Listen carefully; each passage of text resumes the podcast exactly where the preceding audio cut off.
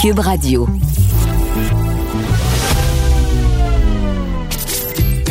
Caroline Saint-Hilaire. Caroline Saint-Hilaire. Une animatrice pas comme les autres. Cube Radio. Le Québec commence tranquillement à se déconfiner. Pour plusieurs, le déconfinement, ça peut rimer avec la liberté, la sociabilité, le bonheur. Mais pour d'autres, le déconfinement, ça rime avec euh, de la peur, avec l'angoisse et du stress. Alors, on a pensé en parler avec une docteure en neurosciences et chercheuse, Marie-France Marin. Bonjour, docteur Marin. Bonjour. Alors, euh, dites-nous, est-ce que cette peur que peuvent éprouver certaines personnes euh, à quelques heures, bon, de la fin du couvre-feu et du déconfinement, est-ce que c'est une peur qui est légitime? Oui, c'est légitime. En fait, il faut euh, respecter le rythme de chacun. Vous l'avez bien dit, je pense que pour plusieurs, euh, lorsqu'on a appris que les terrasses s'ouvraient, qu'on commençait à déconfiner, c'était associé avec une grande joie. Mais pour d'autres personnes, euh, la peur est bien présente parce que ça fait plus de 14 mois hein, qu'on nous dit d'avoir peur de ce virus-là. Euh, et ce qu'il faut savoir, c'est que euh, pour un cerveau, en fait, c'est beaucoup plus facile d'apprendre à avoir peur de quelque chose que de désapprendre, si vous voulez, cette peur-là. Donc, on va devoir se donner du temps et c'est pas tout le monde qui va le faire au même rythme. Et, là, vous parlez de désapprendre le cerveau. Alors, si je fais partie de celle euh, qui a qui a peur, parce qu'en fait, pour tout vous dire, je pense que je suis un peu entre les deux. Je suis contente, mais en même temps, effectivement, on se demande comment, c'est quoi le meilleur comportement, parce que la distanciation reste, le virus est au-dessus de nos têtes quand même. Comment je fais pour ré, pour dans le fond dire à mon cerveau euh, qui a qui a quand même une petite menace, mais de tranquillement apprendre à faire confiance? Tout à fait. Donc, comme j'expliquais dans le fond, le cerveau fonctionne beaucoup par association. Donc, on, l'an dernier, on nous a dit restez à la maison, c'est dangereux. On voyait les nombres de cas en Espagne, en Italie qui étaient euh, un peu en avance sur nous. Et le cerveau a rapidement appris à dire OK, donc le coronavirus, on doit se protéger. Donc, l'association de peur, c'est vite apprise. Maintenant, ce qu'on doit faire, c'est de dire à notre cerveau très bien, on peut recommencer un peu à vivre et accepter qu'il y a un risque, mais bon, qu'il est plus contrôlé qu'il l'était l'an dernier. Donc, pour faire ça, en fait, ce qu'on va devoir faire, c'est de fonctionner par exposition, mais progressive. C'est-à-dire que demain matin, il n'y a personne qui a envie de se retrouver au centre belle euh, plein à, craquer. On se sentira pas bien, ça va être tout à fait normal. Donc, il va falloir y aller avec des petites expositions euh, et de façon progressive. Alors, premièrement, on peut se rencontrer dehors avec un nombre limité de personnes. C'est sûr que ça peut être un peu stressant pour certaines personnes, ça peut être un peu anxiogène. Faut dire, c'est qu'il faut respecter le rythme de chacun, mais en même temps, il faut accepter cet inconfort-là. C'est-à-dire que si vous décidez en fin de semaine de faire un barbecue dans votre cour, vous allez peut-être avoir un petit peu mal au ventre puis pas être complètement dans votre élément. Il va y avoir un inconfort et cet inconfort-là, il est normal puis il faut le tolérer jusqu'à un certain point. Et à chaque fois qu'on va être capable de le tolérer, puis on va se rendre compte que bon, tout s'est bien passé, la fois d'après, on va être capable de s'exposer à la même situation puis on va avoir moins d'inconfort et c'est comme ça qu'on va pouvoir, dans le fond, euh, grimper un peu les échelons, si vous voulez, par rapport à l'exposition. Puis ce qu'il faut dire, c'est que il faut se respecter, il faut respecter le rythme de chacun, mais si on évite trop, c'est-à-dire que ben moi je reste dans mon sous-sol pour le reste de ma vie puis je veux je veux pas voir personne, ben plus on évite, plus ça va nourrir cette anxiété là et aussi les, les, les autres autour de nous vont avoir pris un autre un autre rythme et là la, la marche à gravir va être encore plus importante parce qu'on va vraiment avoir laissé trop de temps passer. Donc il faut comme tolérer un petit peu l'inconfort en sachant qu'éventuellement, si on le fait à petits pas, la peur va diminuer c'est fort intéressant, effectivement, parce qu'on pourrait dire, ben non, c'est normal, donc on, on, se cache encore quelque temps. Mm-hmm. mais, mais dans le fond, ce que vous nous dites, c'est il faut, il faut se pousser un peu, se, se motiver un peu, mais à quel, à quel degré je dis, OK, là, le, le niveau de tolérance est, est trop, euh, est-ce que, est-ce que je m'écoute ou un peu comme, comme la course ou comme le sport, ben je, je dois pousser un peu mon niveau de tolérance pour, pour sortir de ma zone de confort ou je m'écoute vraiment comme il faut? Oui, c'est une bonne question parce qu'on a tous un peu une définition différente de c'est quoi la zone de confort. Alors, euh, je pense que on, peut regarder aussi avec notre environnement, les gens autour de nous, ça peut nous donner un bon baromètre aussi. Euh, et oui, il faut s'écouter parce qu'en même temps, on veut pas trop se pousser. Je crois, je pense que quand c'est un inconfort, mais que ça ne cause pas de détresse, euh, donc si la veille, j'arrive plus à dormir, j'ai mal au ventre, j'arrive plus à manger tellement je suis stressée, ben là, clairement, on n'est plus dans l'inconfort, on est dans de la détresse. Donc, je pense qu'il faut y aller un peu avec ce baromètre-là. Et si l'inconfort, tout ce qu'il fait, c'est de nous garder un petit peu plus vigilants, un petit peu plus aux aguets, ben c'est encore mieux parce qu'on va se dire, ah oui, c'est vrai, je dois respecter la distance quand même. Euh, oups, il y a des ustensiles qui se promènent, on va sortir le purel ou on va s'assurer que chacun ait ses ustensiles. Donc, de, de faire plus attention, cette part-là, quelque part, elle peut nous être utile pour justement euh, garder le risque plus bas finalement. Hmm. Et, il y a certaines personnes euh, qui, ont poussé un petit peu plus loin, docteur Marin, en disant bon, est-ce qu'on peut même parler d'un choc post-traumatique ou c'est exagéré? Ben en fait, c'est une excellente question. Euh, c'est on, marche sur une ligne fine et il faut pas non plus minimiser ce que ce que les gens ont vécu. Euh, je pense qu'on l'a tous vécu à différents degrés. On était tous dans la même tempête, mais peut-être pas tous dans le même bateau. Il y en avait qui étaient en pédalo, puis il y en avait qui étaient en paquebot. Alors, je pense aussi que bon pour pour dire que c'est un ça, peut se qualifier pour un choc post-traumatique, on doit avoir eu peur pour la vie, euh, on doit ou euh, pour notre intégrité physique. Donc, je suis pas certaine que tout le monde a vécu la COVID de cette par exemple, moi, ça fait 14 mois que je suis en télétravail. Je peux pas dire que j'ai été que, que j'ai été exposée à un traumatisme. J'ai pas perdu personne proche de moi de la COVID, etc. Donc, il faut quand même nuancer. Il y a des gens qui clairement l'ont eu plus difficile. Il y a des gens qui travaillaient dans les zones rouges. Au début, ils leur disaient vous allez manquer d'équipement pour vous protéger. Là, je pense qu'on est ailleurs. Donc, je pense pas qu'on on soit en choc post-traumatique la population. Il y a certaines personnes probablement que oui. Par contre, ce qu'on se rend compte, c'est que les gens peuvent tout de même développer des symptômes associés à cette pathologie-là sans rencontrer tous les critères pour dire oui, j'ai un diagnostic. Donc, est-ce qu'on est plus vigilant? Probablement. Est-ce qu'il y a des gens qui ont mal dormi? Probablement. Euh, est-ce qu'il y a des gens qui étaient plus irritables? Oui aussi, mais on ne s'approche pas nécessairement d'un diagnostic d'un trouble de stress post-traumatique pour euh, la population. C'est très intéressant, docteur Marin. Est-ce que, est-ce que selon vous, là, parce que bon, on parle de 14 mois où on a vécu euh, quelque chose euh, d'extraordinaire, euh, qu'on ne souhaite pas revivre nécessairement, est-ce que c'est le genre d'affaires qu'on finit par oublier ou si notre cerveau va toujours se souvenir de ça? je, je, suis pas, je suis pas psychologue, mais tu sais, cet effet pavlovien ou de, de dire, bon, ben là, j'ai, est-ce que ça va toujours nous rester un peu dans, en tête, ce, ce climat, ce virus? Ou si finalement un jour on va finir par tout oublier ça? Je pense pas qu'un jour on va finir par oublier ça parce que ça a quand même marqué une société au complet pendant plus d'un an. Euh, il s'est passé des choses qu'on n'avait jamais vues, donc je pense que ça va rester.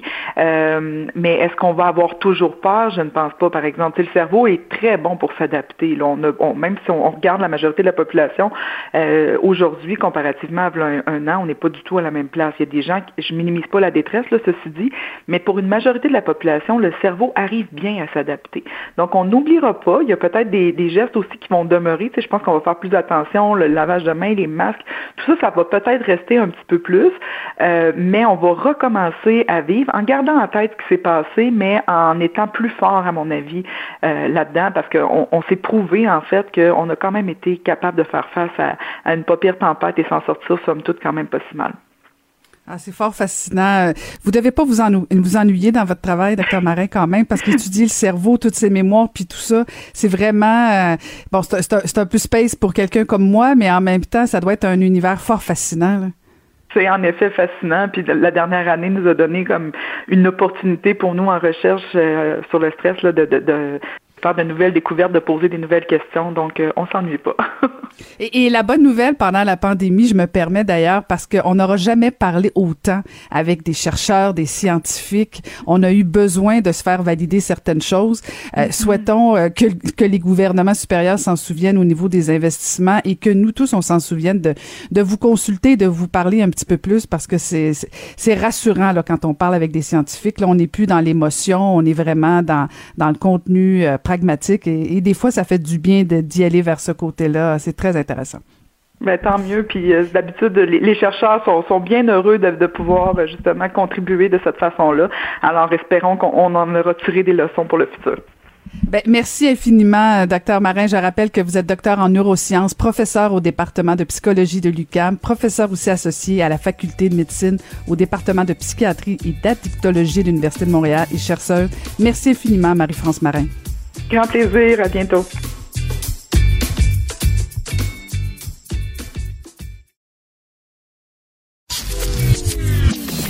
Caroline Saint-Hilaire. Pas d'enveloppe brune, pas de lobbying.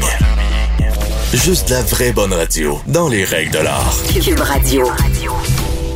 À chaque année, du 1er au 7 juin, se déroule la Semaine québécoise des personnes handicapées. Et ce- le thème cette année, c'est une société plus inclusive, un pas à la fois. On va aller en parler avec la porte-parole de la 25e Semaine québécoise des, personnes handicapées, qui est animatrice, comédienne, conférencière, Rosalie Taillefer-Simard. Bonjour, Rosalie. Bonjour, Caroline. Est-ce qu'on Con- te parler aujourd'hui? Ben moi aussi. Donc, tu as accepté d'être la porte-parole, Rosalie, de, de cette semaine québécoise des personnes handicapées. Euh, pourquoi tu as décidé d'accepter cette année? Oh mon Dieu, mais moi, là, pour moi, là, pour vrai, là, je me souviens, là, quand euh, j'ai eu euh, l'offre, de, d'être porte-parole, j'étais tellement touchée, j'étais émue, j'étais même surprise, je me dis, mon Dieu, moi, ça, j'étais vraiment euh, très contente, puis j'ai dit oui tout de suite, là, c'était comme un mariage, là, oui, je le veux. Mais en fait, euh, c'est ça, euh, c'est ça, c'est un plaisir euh, pour moi parce que c'est moi-même, en tant que personne malentendante, je trouve que euh, il y a quelque chose qui vient me chercher puis qui ça, ça représente beaucoup pour moi parce que même quand on vit avec une différence, une incapacité, euh, on a des choses qu'on vit, hein, c'est au quotidien, euh, des, des petites embûches ou des des, des beaux moments aussi de la journée, mais c'est ça qui fait en sorte que euh, on peut toujours améliorer des choses. Ben, c'est pour ça que je me disais, vais faire mon possible pour sensibiliser la population à la réalité euh, des personnes euh, qui ont une incapacité. Mhm. et, et Rosalie, juste pour le bénéfice des gens qui nous écoutent, là, qui, qui sauraient peut-être pas, bon, à 4 ans, tu as, reçu euh, un implant cochléaire, tu as été opéré très jeune. Euh, ton frère aussi, euh, il, il prouve de la surdité. Euh, donc, tu connais ça, le fait de, de, de des fois d'être exclu ou de le regard de l'autre parce que, comme tu dis, tu es différente. Euh, cette semaine-là, c'est une belle occasion justement pour faire un peu de pédagogie, de la sensibilisation. Parce que bon, on parle des sourds, mais il y a, plein d'handicaps variés. Euh, Est-ce que tu penses que c'est important quand même d'avoir cette semaine-là? En fait, pourquoi pourquoi il faut il faut sensibiliser encore en 2021 la notion de la différence? Pourquoi tu penses que c'est encore important? Mais honnêtement, moi, c'est sûr que cette année, c'est la 25e édition de la semaine. Et pour moi, je trouve que c'est tellement important parce que oui, ça s'est amélioré depuis 25 ans, mais il y a encore des choses à améliorer. Puis, tu sais, des fois, il faut juste penser par un petit geste, puis ça change tout. Puis que ça rend plein de personnes heureux, puis euh, c'est ça qu'il faut faire, c'est des ajustements, c'est des détails, euh, mais c'est comme par exemple, c'est sûr que c'est même pas tous les, les, les sortes, euh, ça, ça peut être une personne avec un trouble de l'autisme, ça peut être aussi euh, des gens euh, avec une déficience intellectuelle, non-voyants, il y a toutes sortes de... Puis dire qu'il y a quand même plus d'un million au Québec euh, qui a une incapacité. Que c'est beaucoup, c'est 5% de la population à peu près. Que c'est, quand même beaucoup. Puis c'est pour ça que je trouve que c'est important euh, de changer des petites choses. Puis c'est, parce que moi j'ai eu la chance hein, d'animer une émission Mission accessible. Puis Mission accessible, ça jouait à télé. Puis c'est un poste que, tu sais, c'est une émission que j'avais adoré de faire parce que j'étais avec un co-animateur qui était en fauteuil roulant.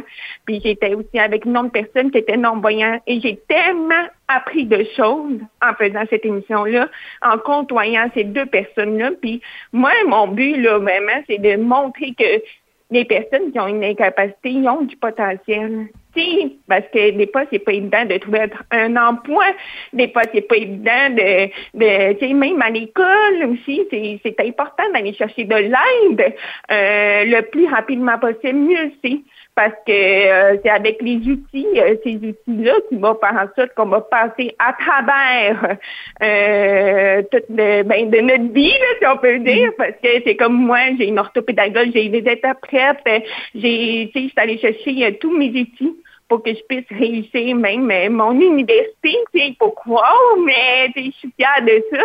Mais c'est ça, c'est ça qui est important aussi, de ne pas avoir peur d'aller chercher de l'aide.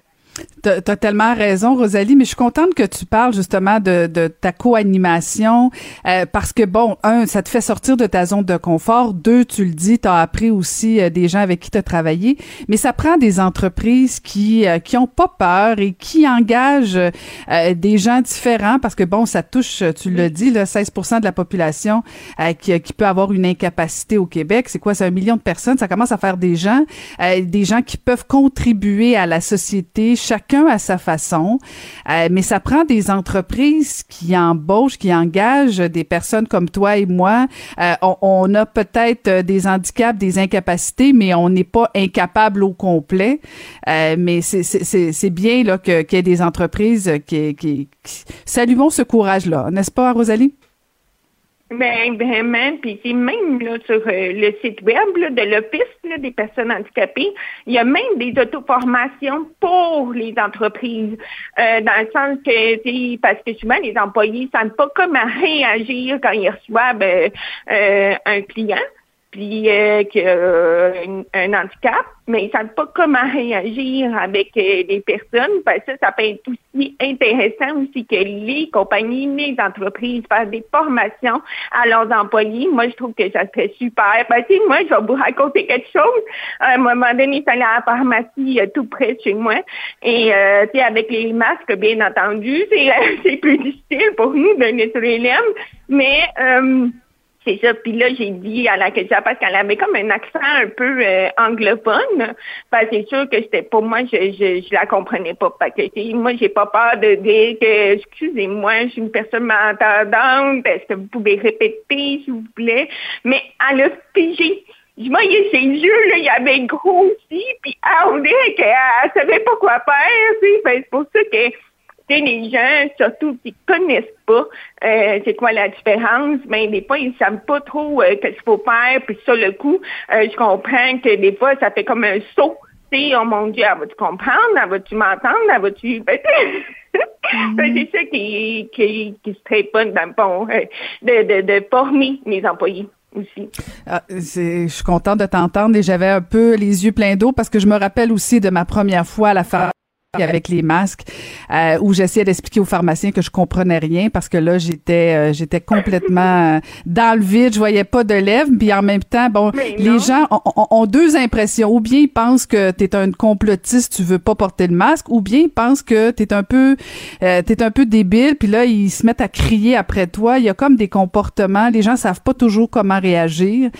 c'est très difficile et effectivement, je pense qu'il faut que les gens soient plus sensibles comment aborder l'autre personne parce que euh, bon, on a un handicap, mais euh, mais on on n'est pas complètement fou. Là. On peut on peut comprendre des choses. Faut juste des fois y aller plus lentement. Et, je pense que c'est important de, de faire de la sensibilisation. Comment réagir avec l'autre personne qui a un handicap? Je pense que c'est la base. Euh, juste le fait d'être à l'écoute aussi peut-être. Euh, de prendre un peu de temps. On n'a pas toujours, mais ben, maintenant on en a. depuis euh, depuis un an, on a un petit peu plus de temps qu'avant, mais euh, dans une autre vie, on avait moins de temps. On était toujours pressé. je pense qu'il faut prendre le temps de parler avec l'autre personne, surtout si elle a un handicap. Mais c'est ça. Puis moi, je dis, je dirais au public là, vraiment la patience, ça change tout. C'est parce que c'est d'être patient avec la personne, puis euh, c'est comme pas mettre de stress, là, c'est super important. Puis, tu sais, moi je me dis, là, on arrive toujours par se comprendre. Tu sais, dans le sens que moi je trouve que ce qui est important, c'est d'expliquer aussi à l'autre euh, les solutions, qu'est-ce qu'ils peuvent faire pour nous aider. C'est comme moi, je dis à la personne, mettons par exemple à la caissière, je dis, euh, vous pouvez pointer, montrer le sac ou euh, pointer, euh, payer par carte ou argent comptant, c'est de montrer, dans le fond, c'est tout ce qui est visuel, comme ça on peut arriver à se comprendre, ou à peut écrire sur un bout de papier, qu'est-ce qu'elle veut dire. C'est sûr que faut pas avoir peur non plus de d'expliquer à l'autre personne pour qu'elle soit plus consciente pour la prochaine fois si elle reçoit une autre personne qui est comme moi ou euh, une autre, une autre incapacité, ça peut être n'importe quoi. Mais euh, c'est ben, c'est sûr qu'en ce moment, c'est pas facile pour nous, mais euh, moi, je suis une personne qui ne veut pas m'empêcher de sortir de chez moi.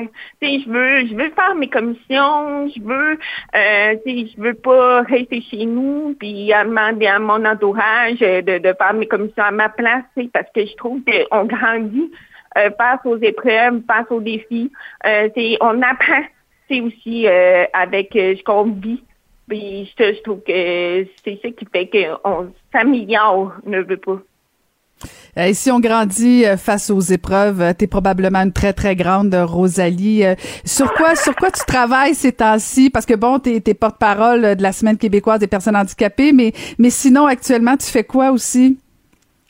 Mais sinon, euh, en ce moment, je suis ambassadrice pour une compagnie de peinture, ça s'appelle Colorantique.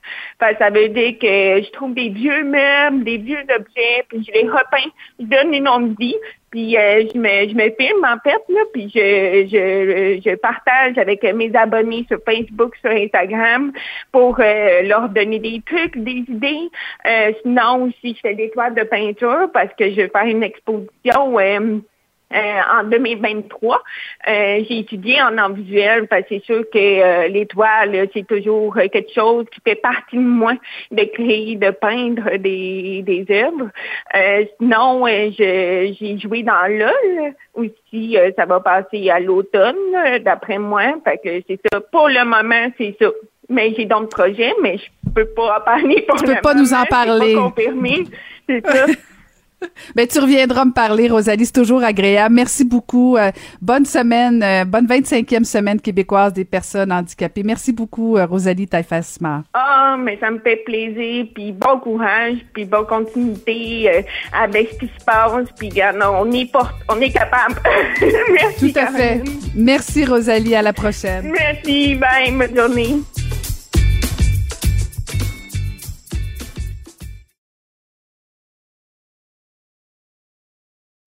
Pour elle, les réponses sont aussi des questions. Vous écoutez Caroline Saint-Hilaire. On va jaser politique euh, avec euh, Marc-André Leclerc. Bonjour Marc-André. Bonjour Caroline.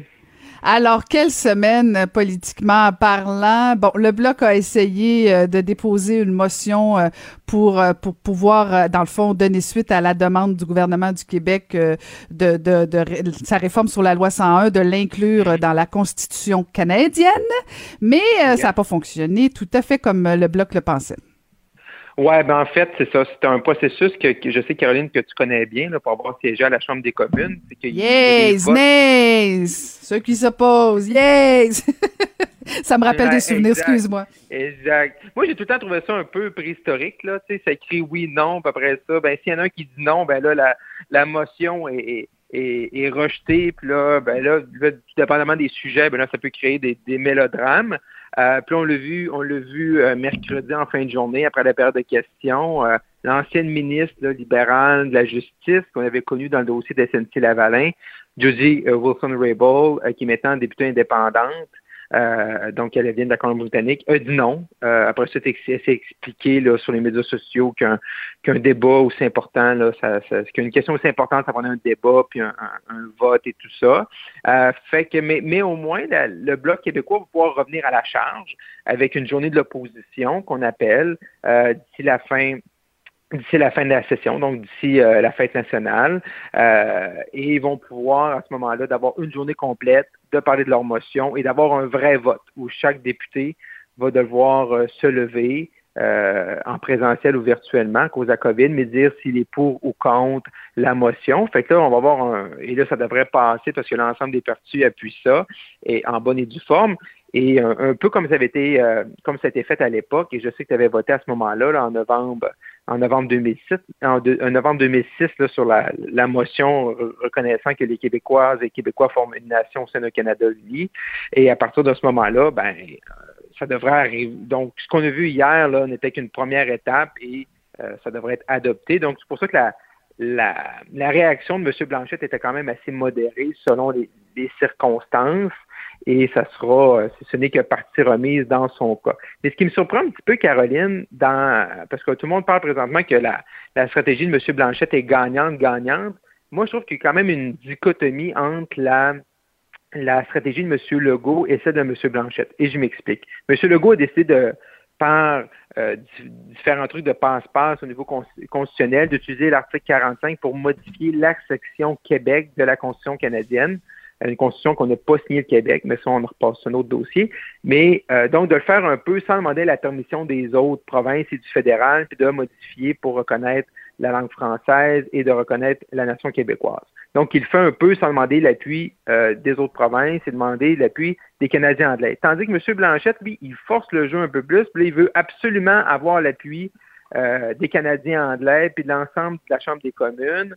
Donc, euh, je, ce serait intéressant de savoir si M. Legault, il ne va pas le dire publiquement, qui est contre la stratégie du bloc, mais est-ce qu'il veut vraiment créer ce, euh, ce débat-là au sein de la Chambre des communes, ou plutôt il veut modifier euh, la Constitution, le faire un peu unilatéralement et profiter du contexte qui est excellent pour lui, parce que même Jason Kenyon Alberta appuie les, les, les, les, stratégies de M. Legault, parce que M. Kenney aussi aimerait ça modifier euh, sa section dans la Constitution canadienne, puis c'est la même chose en Saskatchewan ou en Ontario. Fait que c'est un timing qui est parfait pour M. Legault, euh, mais on verra si euh, M. Legault sera d'accord aussi que d'autres provinces décident, par exemple, de vouloir modifier la Constitution, de modifier la péréquation, dont le Québec reçoit un, généreux montant, sans créer un débat dans les autres provinces. Mais bon, ça, c'est il n'y a jamais d'appétit pour un débat constitutionnel, mais je pense qu'un jour ou l'autre, il va falloir arriver à ce, à ce point-là. Oui, mais Marc-André, corrige-moi si je me trompe, mais la péréquation, c'est pas dans la compétence de la province. Non, non, non, donc, ce serait difficile pour, euh, pour une province. Là, je pense qu'on Non, non, d'ailleurs. Tu as, raison. Euh, j'aurais dû apporter cette précision. Ben oui, ben oui. je, t'arrête tout de suite parce que là, là, tu m'amènes ailleurs.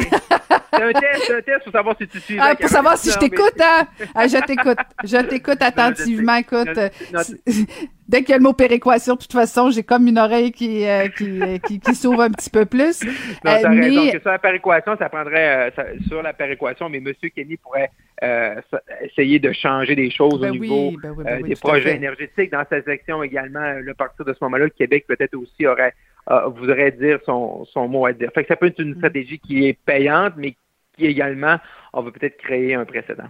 Mais tu sais, le Bloc n'avait pas le choix, euh, Marc-André, quand même, de s'inscrire dans ce débat-là, de trouver une façon. Puis honnêtement, moi, j'ai trouvé la motion plutôt gentille. Là, tu sais, pas... Euh, il aurait pu être un petit peu plus euh, incisif et, mettre certains fédéralistes un petit peu plus inconfortables. Là, dans le fond, ce qu'on a senti, c'est que M. Blanchet, le Bloc voulait avoir l'appui de la Chambre des communes, voulait pas, dans le fond, trop ébranler. En tout cas, moi, je les ai trouvés plutôt, plutôt gentils. Là, maintenant, par contre, ce qui va être intéressant dans la journée de, de, d'opposition du bloc, ben ça va être les discours là, ça va être un, plus mhm. intéressant. Et je pense que c'est ça que Justin Trudeau voulait éviter. Euh, c'est que là, on en parle toute une journée, on continue de parler de ce dossier-là. Tu sais, si tout le monde avait dit oui, le dossier serait fermé, on n'en parlerait plus. Là, c'est mhm. comme on prolonge le plaisir euh, du bloc québécois. Je suis pas certaine que que les libéraux, ça fait leur affaire. Mais surtout, le, le, le, le plus cocasse là-dedans, c'est que le projet de loi 96, on n'en parle presque plus à l'Assemblée nationale. Euh, l'ensemble des partis se positionner, mais là, là à Ottawa, et Mme Rabel, comme tu dis, fait durer le plaisir, et là, il y aura des vrais discours, un vrai débat, puis un vote. Et euh, on se rappellera qu'en 2007, et tu étais là physiquement, euh, il, y a des, députés libéraux qui avaient voté contre la motion pour reconnaître la nation québécoise. Même M. Trudeau lui-même a fait, euh, même durant sa course au leadership, parce qu'il était élu chef, et dans le passé, avait des mots durs et là, présentement, il, que le Québec forme une nation, que les Québécoises, Québécois forment une nation, mais c'était pas c'était pas son idée là euh, originale. Non, non, non, non, tout à fait, tout à fait. Comme quoi, des fois, tu les gens évoluent, tant mieux, tant mieux, il y a de l'espoir. Oui. Euh, tu parles, tu parles des débats euh, qui, qui, qui, intéressent ou plus ou moins à l'Assemblée nationale. Un qui, qui intéresse particulièrement l'opposition, ben c'est ce fameux tunnel Québec-Lévis. la CAQ n'est pas sortie de l'auberge. Hein. Non, non, non. La, la CAQ n'est pas Ou du tunnel. Ou du tunnel, ou il y a de l'eau dans le tunnel, comme disait notre collègue euh, euh, cette semaine, Stéphane Bedard, à l'ajoute. Euh, il y, a. Je, je, pense qu'il faut. Que dans ce dossier-là, je pense qu'il quand on regarde géographiquement la région de Québec, autant Rive-Nord, Rive-Sud, quand on regarde que les deux ponts actuels sont un à côté de l'autre, qu'on sait que le pont de Québec, c'est pas un pont qui est neuf, c'est pas un pont, c'est un pont que, oui, qui manque de peinture, mais qui manque aussi peut-être un peu de vitalité, puis que c'est pas le pont le plus fiable qu'on a euh, dans la province. C'est que d'avoir l'idée d'avoir un troisième lien, euh, je pense que ça, ça, ça peut faire son bout de chemin, puis je pense, je pense que ça peut être important pour les gens de Québec et Lévis. Là, est-ce que le tunnel à 10 milliards, puis qu'on creuse ça en dessous, puis le tracé, est-ce que c'est la meilleure solution? Peut-être pas, mais je trouve que certains partis de l'opposition manquent un petit peu de réserve présentement. Puis là, on est rendu un peu dans la démagogie, là, que là, c'est rendu un projet rétrograde et puis que là, s'il manque d'infirmières, c'est à cause du troisième lien, puis que là, si le pont de l'île aux Tourtes était brisé par un contracteur dans le forage, ben que là, c'est la faute du troisième lien. Tu sais, je veux dire, le troisième lien à Québec n'est pas le, le, sans troisième lien, on ne va pas régler tous les problèmes là, au Québec. On ne va pas régler la famine dans le monde si on, si on met à terre le projet du troisième lien. Tu sais, je pense qu'il faut juste, un moment il faut une commune mesure. Il faut juste comme, OK, il peut y avoir des critiques, il peut y avoir des questions, les justifications. Je pense que la CAQ aurait pu faire un meilleur travail de nous préparer à ce projet-là, de nous expliquer pourquoi c'est 10 milliards, pourquoi les autres options n'ont pas été prises. Est-ce qu'un pont aurait coûté moins cher? Est-ce qu'un meilleur tracé aurait pu être mis en place? Euh, des données, mais tu sais, les libéraux, Mme Andelade, elle déchire sa chemise. Là, c'est rendu un Taj Mahal électoral. Là, tout le monde parle de partisanerie, la CAQ aussi. c'est parce que vous comprenez pas la région de Québec, parce que vous n'avez pas d'élus qui répondent aux autres partis. Madame Andelade, elle, pourtant son parti, euh, à l'époque, avec l'ancienne ministre des délégués au transport, Véronique Tremblay, il était pour un troisième lien. Fait que là, c'est fait dans le fond, c'est quoi la solution du, des partis libéraux? Mais tu sais, Mme Andelade, de manière, il faut qu'elle nous explique aussi comment elle veut gagner la prochaine élection. Elle compte GNL au Sénat-Saint-Jean, elle compte le troisième lien dans la grande région de Québec. Où est-ce qu'elle veut faire des gains, puis c'est quoi ses projets, puis c'est quoi ses priorités, ça reste encore à définir. Fait que là, je pense que tout le monde a besoin comme un peu de, de revenir un peu sur terre, autant des deux côtés, qu'on en reprenne ça. Je, je pense pas que le débat présentement mène nulle part, qu'on est rendu vraiment à exagérer euh, les tenants aboutissants euh, d'un projet comme ça, que je pense qu'il reste quand même très important pour la région de Québec et pour l'Est de la province. Le fait que, que, les deux côtés, je trouve qu'il y a vraiment des excès. Euh, en même temps, bon, tu, tu, tu, tu, le sais autant que moi, la politique, c'est toujours faire un petit peu de démagogie pour, pour servir euh, ton, ton argument. Euh, on, on l'a tous fait au moins une fois dans notre courte vie, mais, mais, mais, mais, mais en même temps, moi, ce qui m'étonne le plus de la part du gouvernement, c'est que c'est leur bébé, c'est leur projet. Ils se sont engagés dans le cadre de la dernière campagne. ils y tiennent euh, et c'est tout à leur honneur de vouloir respecter cet engagement-là. Mais quand on demande à l'ensemble de la population de sortir 10 milliards de dollars et que tu n'es pas capable de convaincre toute ton opposition, tu n'es pas capable de faire la démonstration scientifique, des achalandages, des, des enquêtes d'origine-destination, il te manque un peu de chair pour faire la démonstration que ça vaut la peine. Euh, c'est là, je trouve, qu'il manque vraiment une belle occasion.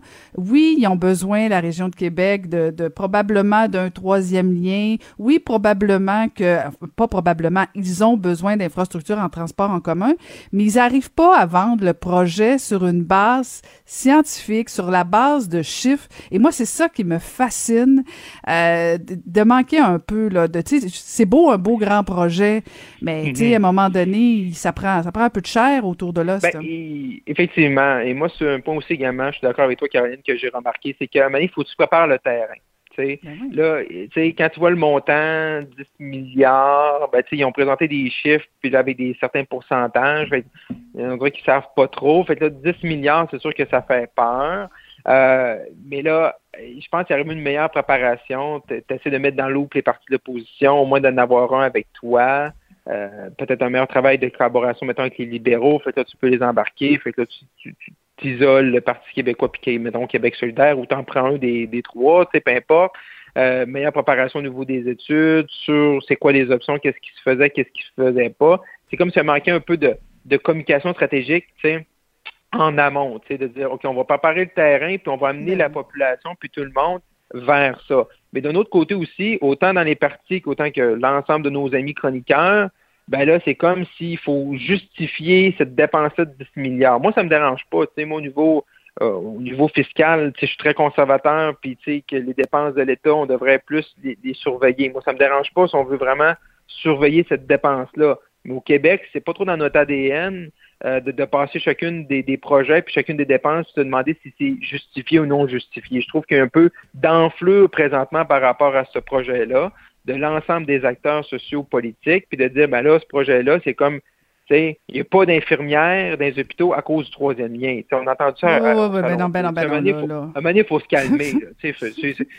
moi, ça ne me dérange pas. Si on veut passer Caroline ensemble, ensemble, puis on peut passer des. Moi, je, je préfère des émissions spéciales, passer chacune des dépenses au Québec, puis de, de, de débattre euh, avec, euh, avec toi et d'autres collègues, chroniqueurs, puis de dire est-ce que c'est une dépense qui est justifiée? Ben, on va le faire. Mais là, Mané, c'est comme on peut pas prendre une dépense puis dire fait c'est juste comme faut revenir, mais il y a un travail, il y a un travail de préparation du terrain parce que quand tu arrives avec un gros projet, avec un gros montant, puis tu le sais que ça va faire réagir, tu sais que c'est déjà, ça avait déjà fait réagir l'ensemble du dossier du transport, autant routier qu'en en commun à Québec, ben, tu as un devoir de préparer ton terrain un petit peu mieux.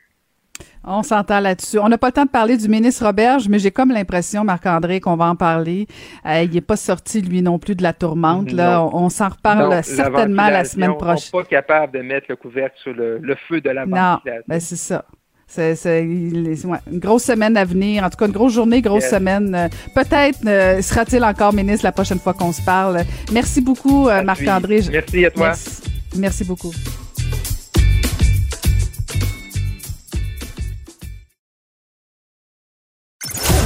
Ancienne mairesse de Longueuil, l'actualité. LGSN. Vous écoutez Caroline Saint-Hilaire, Cube Radio. On va retrouver la fabuleuse diva de Brossard, Varda Étienne. Bonjour Varda. Chère comtesse, comment va-t-elle? hey, cette semaine, on a un sujet, Varda, quand même, euh, quand même presque redondant, mais en même temps, on n'a pas le choix d'en parler euh, parce que euh, le cas de Marie-Pierre, Marie-Pierre Morin, pardon, refait surface. Belle a décidé de tirer la plug sur son émission, mais pourquoi? comment t'as trouvé cette décision-là, Varda? Ben, écoute, moi, c'est sûr que depuis le début, je fais partie de ceux et celles qui condamnent euh, ouvertement les actes répréhensibles de Marie-Pierre Morin et je dis sans aucune gêne que son retour est beaucoup trop tôt. Mais ça, c'est mon humble avis. Et je me fous, mais t'as pas idée, Caroline, à quel point je me fous de tous ceux et celles qui vont dire que oui, c'est de la jalousie. Je n'éprouve aucune jalousie envers Marie-Pierre Morin. Je suis aussi capable de, de de redonner à César ce qui lui revient, c'est-à-dire que est-ce qu'elle a du talent? Absolument, est-ce que c'est une belle fille, ben oui, tout le monde le sait. Mais Marie-Pierre Morin, qu'est-ce que tu veux que je te dise? Ça se sait depuis des années, on en parle en coulisses. Euh, a souvent eu des comportements euh, plus que douteux et euh, Belle Média a décidé de tirer la plaque sur son émission, euh, mais pourquoi qui est quand même un, docu, un docu d'immersion qui cartonnait sur les ondes de, la chaîne de, de, la chaîne Z-Télé. Les, les tournages étaient bel et bien entamés en plein milieu de la deuxième saison et Belle Média n'a donné aucune justification. Et entre toi et moi, Caroline, ils n'ont pas de justification à donner. C'est eux le patron. Et euh, Marie-Pierre Morin, c'est parce que où est-ce que ça devient délicat? Malgré le fait qu'elle a été euh, en larmes, excusée, euh, sur le plateau, de tout le monde en parle, moi, je vais te dire honnêtement, Caroline, que j'ai roulé les yeux jusqu'à voir mon cerveau tout le long. Moi, je la crois pas. Je la crois pas. Je veux dire, et, et je ne la crois pas parce que, de un, je trouve que c'est trop tôt. J'ai aussi appris que euh, depuis son retour, euh, il y a du monde qui sont naturellement qui veulent pas en parler publiquement, qui veulent pas le dire publiquement, qui ont dit qu'elle n'a pas vraiment changé, qu'on a l'impression qu'elle n'a pas vraiment compris. Et moi, quand lorsqu'elle est venue avec ses larmes de crocodile dire oui, mais moi j'ai le droit de travailler. Oui, OK, ma grande, tu as le droit de travailler, mais tu sais quoi, tu as fait assez de cash dans ta carrière, là, OK, pour le moment. Je dis pas qu'elle doit arrêter de travailler à vie, c'est pas ce que je dis. Mais tu as fait assez de cash pour te permettre de justement faire un travail beaucoup plus approfondi que le six ou huit mois là, que, que tu as fait en thérapie. C'est de un et de deux. Moi, où j'ai un problème, un véritable problème, c'est les détracteurs et ceux et celles, et ça c'est depuis le début, qui s'attaquent, mais d'une manière, d'une violence, Caroline, inouïe, euh, sans précédent, à, ils s'attaquent à, à, à. Pourquoi? Parce que Safia Nolin, on le sait, ne correspond pas aux critères de beauté de ce qu'on dit, des magazines et des réseaux sociaux. Ça, c'est de un. C'est vrai que Safia Nolin n'est pas la personne la plus sympathique je veux dire, quand tu quand écoutes sa Nolin ou que peu importe, tu pas Ah oui, cette fille-là vraiment a l'air super gentille, puis j'aimerais ça aller prendre un café avec elle. Non. Mais ça, on n'en a rien à cirer. Le point, il n'est pas là. Le point, c'est qu'elle a été agressée, il faut, je dirais, utiliser les bons termes, par euh, euh, Marie-Pierre Morin dans un bar. Et ceux qui minimisent les actes, je veux dire quelque chose. Premièrement, on est qui, nous, pour euh, quantifier euh, la douleur ou le mal ou euh, ce que vit Safia Nolin. Est-ce qu'on est à sa place?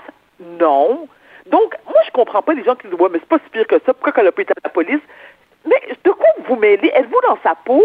La fille, elle a vécu une agression, qu'elle décide de, de, de qu'elle décide de porter plainte sur les réseaux sociaux, à la police, ça la regarde. Elle n'a pas à justifier à qui que ce soit de, de, son, de comment elle se sent par rapport à ça, du temps qu'elle a besoin pour se refaire, pour se reconstruire.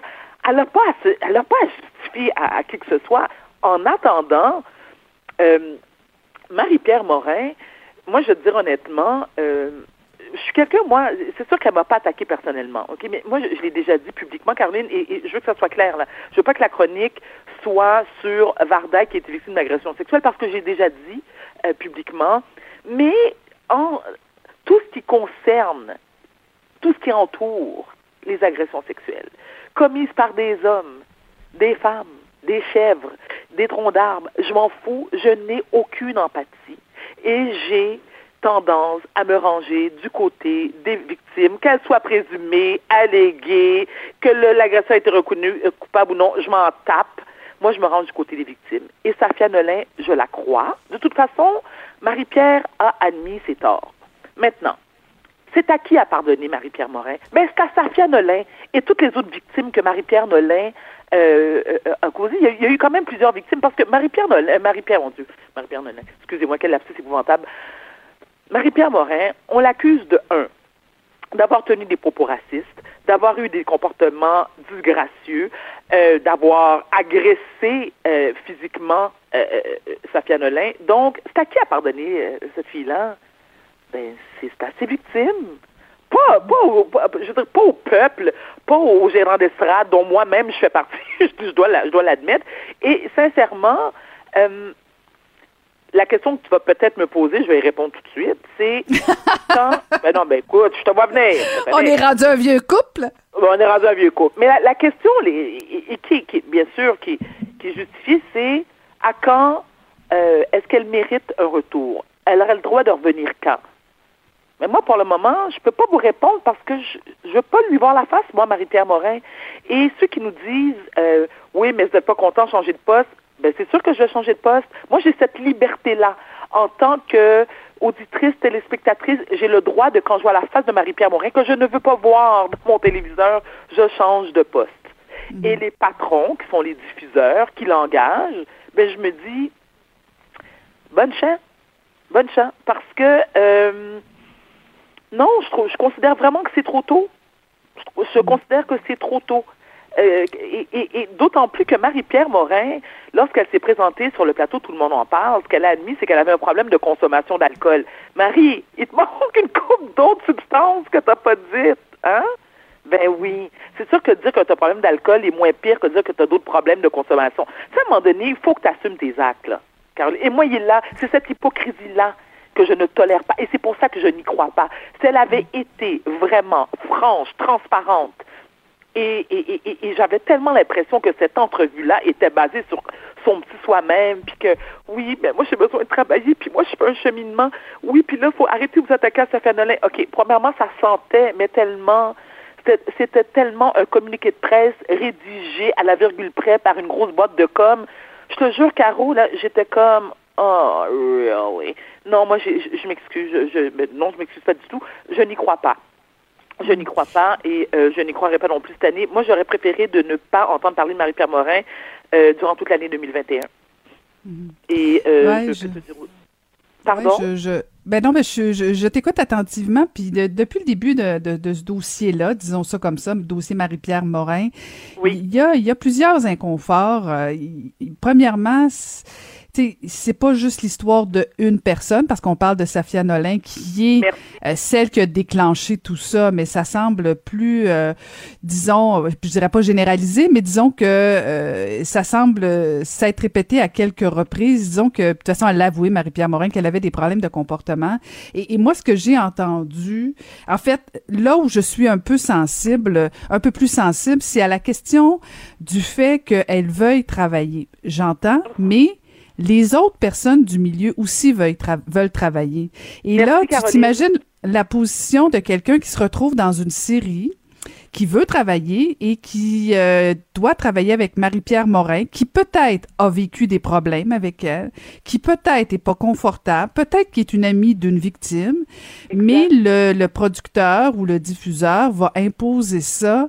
Il y a cette, euh, cette j'espère, j'espère que les diffuseurs, les producteurs porte une attention particulière à quelqu'un qui se retrouve forcé de travailler avec Marie-Pierre Morin, euh, parce que là, là, je trouve qu'on privilégie des, des vedettes euh, au détriment d'artisans, d'artistes qui ont peut-être pas les mêmes moyens, le même pouvoir que Marie-Pierre Morin, et ça, ça me préoccupe.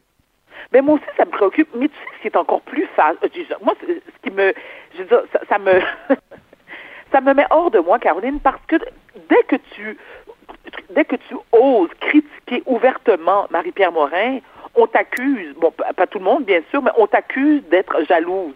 Jalouse pourquoi? Jalouse pourquoi?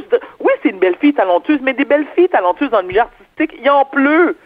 moi, je dis toujours, le Québec est une pépinière de talents. Et je considère qu'il y a beaucoup de gens qui sont membres de l'Union des artistes, qui ont besoin de travailler, qui sont autant, sinon plus talentueux qu'elle, qui méritent leur place au soleil, comme Marie-Pierre Morin, qui n'ont jamais agressé personne, ni foutu de trouble nulle part, et qui pourraient euh, obtenir le rôle qu'elle a obtenu. Donc, moi, quand le, comment il s'appelle, ça, André Rouleau, je me rappelle plus quel producteur, là, je veux pas, je veux pas dire n'importe quoi, j'ai pas son nom sous la main, qui dit que oui, lors des auditions, euh, euh, pour le film Arlette, euh, c'est elle qui a, eu la meilleure audition. Oh, come on! Donc, au nombre de, membres de, membres de l'Union des artistes, il y a, d'ailleurs, j'aimerais savoir combien d'auditions, hein, combien de personnes ont participé aux auditions, parce que si tu me dis qu'il y a eu 10 personnes aux auditions, je comprends. Si on a eu 500, c'est-à-dire que quoi? Alors, alors, si c'est le cas, Marie-Pierre Morin n'a plus sa place au Québec, qu'elle quitte de ce pas, qu'elle a immédiatement euh, à Hollywood, à Hollywood, où est-ce qu'on va faire le party avec un paquet de gens qui sont aussi grands consommateurs de toutes sortes de substances et qui le font en toute impunité. Et elle va se mériter un Oscar. Ça va être ça. Je elle a un talent aussi extraordinaire. Moi, la vérité, j'ai vu Marie-Pierre Morin dans... Où je l'ai vu... Euh, je me rappelle plus quel film, là, j'ai vu récemment. Et oui, j'ai pas de problème à le reconnaître. Elle a un talent.